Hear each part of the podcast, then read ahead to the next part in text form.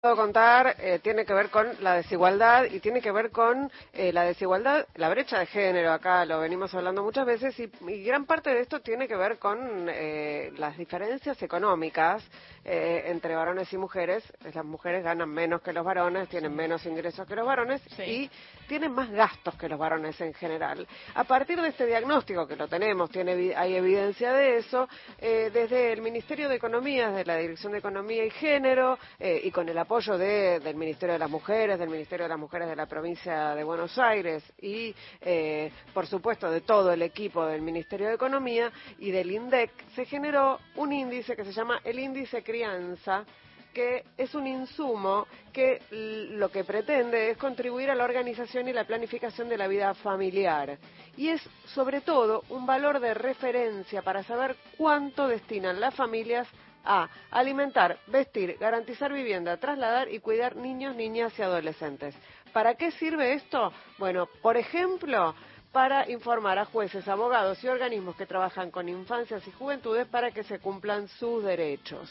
Sobre este tema estuve charlando con Sabrina Cartavia Groba, que es abogada, feminista, es especialista en género. Eh, actualmente trabaja en la Subsecretaría de Políticas de Género y Diversidad Sexual del Ministerio de las Mujeres de la Provincia de Buenos Aires y es una de las impulsoras de este índice de crianza. Eh, y en la conversación lo primero que le pregunté es, bueno, contame bien y contale a la audiencia de qué se trata este índice de crianza. De la investigación que realizamos en la provincia de Buenos Aires sobre incumplimiento de la obligación alimentaria, detectamos que uno de los principales problemas que tienen las mujeres a la hora de poder reclamar por una obligación alimentaria es que tanto eh, el progenitor como el Poder Judicial no tienen en cuenta cuáles son los costos reales del cuidado de la crianza. En este sentido, no se tiene en cuenta que cuidar tiene un costo, que es trabajo, que las mujeres cuando cuidan están digamos, poniendo parte de su tiempo y que el tiempo, digamos, tiene una traducción en dinero, en costo. Y por otro lado, lo que son los bienes y servicios que requiere cualquier niño, niña, adolescente. En ese sentido, el índice crianza es un paso muy importante en nuestro país porque desde el Ministerio de Economía, desde el INDEC, se está fijando el piso mínimo de ese costo que tiene la crianza según edad eh, y para cada etapa vital de los niños, niñas y adolescentes.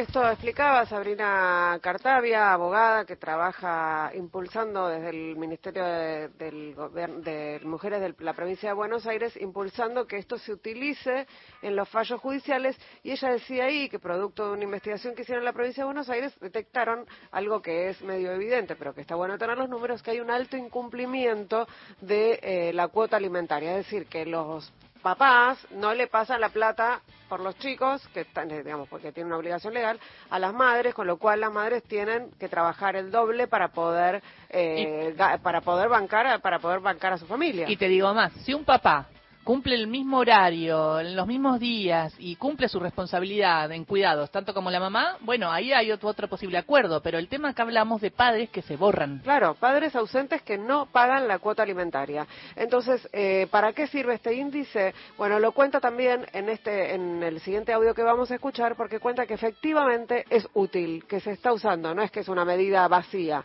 se está usando en los juzgados de familia para establecer cuánto tienen que pasarle los padres a las madres, en la mayoría de los casos, porque la mayoría de los incumplidores son eh, varones. Desde su publicación, el 7 de julio de este año, el índice crianza ya cosecha 11 sentencias en todo el país.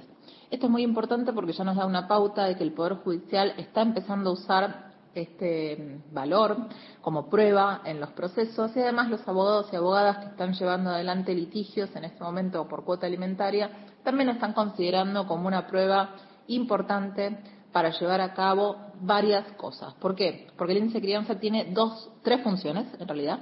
Eh, la primera función importante que tiene es que nos sirve para determinar alimentos provisorios, es decir, los alimentos que se determinan al inicio de una demanda para determinar alimentos eh, en forma definitiva y también es muy importante que sirve para actualizar el monto de la cuota alimentaria, porque otro de los grandes problemas que detectamos en el informe sobre incumplimiento de cuota alimentaria en la provincia de Buenos Aires es que en la mayoría de los casos las cuotas se determinan una vez y no se actualizan. Entonces la variación mensual de este índice nos permite tener una pauta para realizar esa actualización.